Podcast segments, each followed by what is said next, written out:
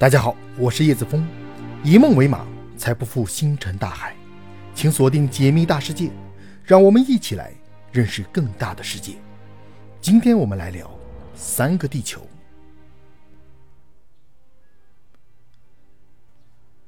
尽管我们没有进行时间旅行的能力，但通过探测数据以及相关理论的推演，我们仍然可以知道，在遥远的过去，太阳系大概是什么样子。已知的种种迹象表明，在大约四十亿年前，太阳系曾经存在过三个地球。除了我们的地球之外，还有火星和金星。之所以将早期太阳系的火星和金星形容为地球，并不是说它们在外观上与地球有很多类似，而是指这两颗星球在那个时候也像地球一样拥有适合生命的自然环境。所以问题就来了：既然说太阳系曾有三个地球，那为何现在只剩一个了呢？接下来我们就来聊一下这个话题。碳基生命是已知的唯一一种生命形式。据我们所知，液态水是碳基生命必不可少的物质，但液态水存在的条件是很苛刻的。除了需要特定的温度范围之外，合适的压强也是必要的条件。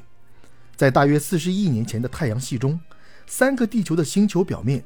都存在着大量的液态水，这是因为它们距离太阳既不太远也不太近，其星球表面的大部分区域都存在着液态水所需要的温度，而它们都拥有一个厚度合适的大气层，这满足了液态水需要的压强。但随着时间的流逝，火星和金星都失去了存在液态水的条件，其中火星是因为其个头相对较小，以至于它的内核早早的冷却了。在此之后，火星就失去了可以保护它大气层的磁场，于是来自太阳的高速带电离子流，也就是所谓的太阳风，就能够长驱直入，进而不断的剥离火星的大气。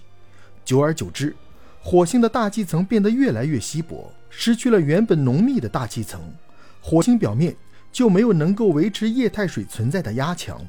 与此同时，大气层的保温作用也变得极为有限，因此。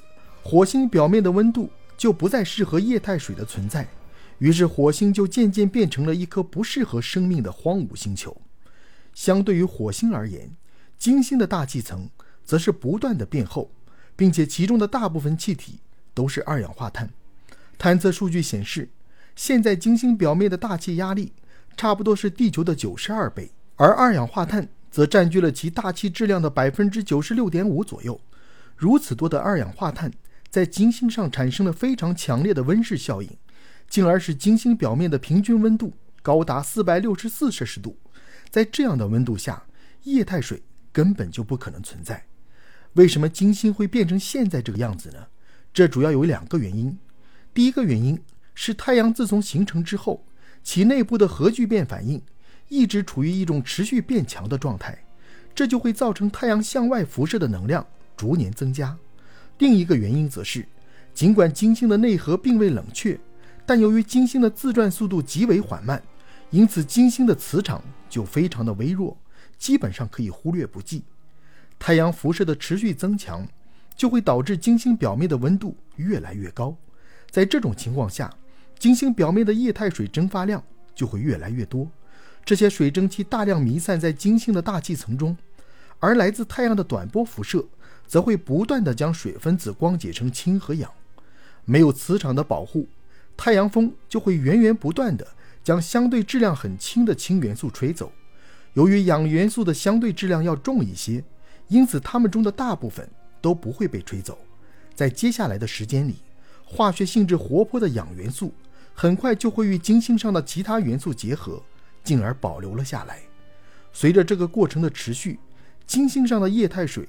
最终全部消失。根据海底扩张理论，如果行星表面不存在海洋，那么行星的地壳也就不会运动。而金星的内核并未冷却，所以其内部的压力就只能通过火山来释放。当火山喷发时，那些原本深藏在金星内部的二氧化碳就会被大量的释放到大气层中。如果行星表面存在由液态水构成的海洋，那么，大气层中的一部分二氧化碳就会与水发生反应，并生成碳酸。然后再与其他的元素如钙、镁等生成碳酸盐。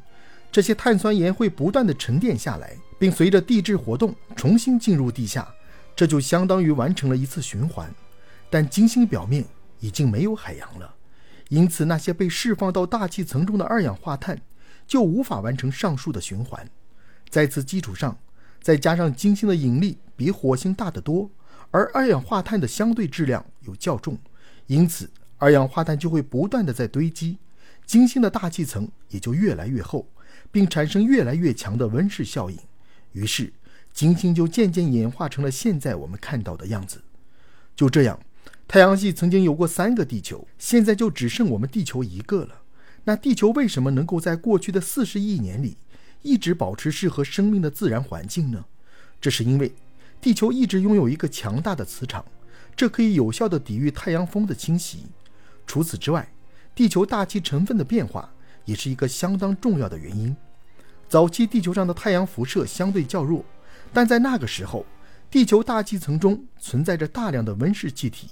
例如二氧化碳、甲烷等等，这些气体能够给地球起到很好的保温作用，进而让地球保持温暖。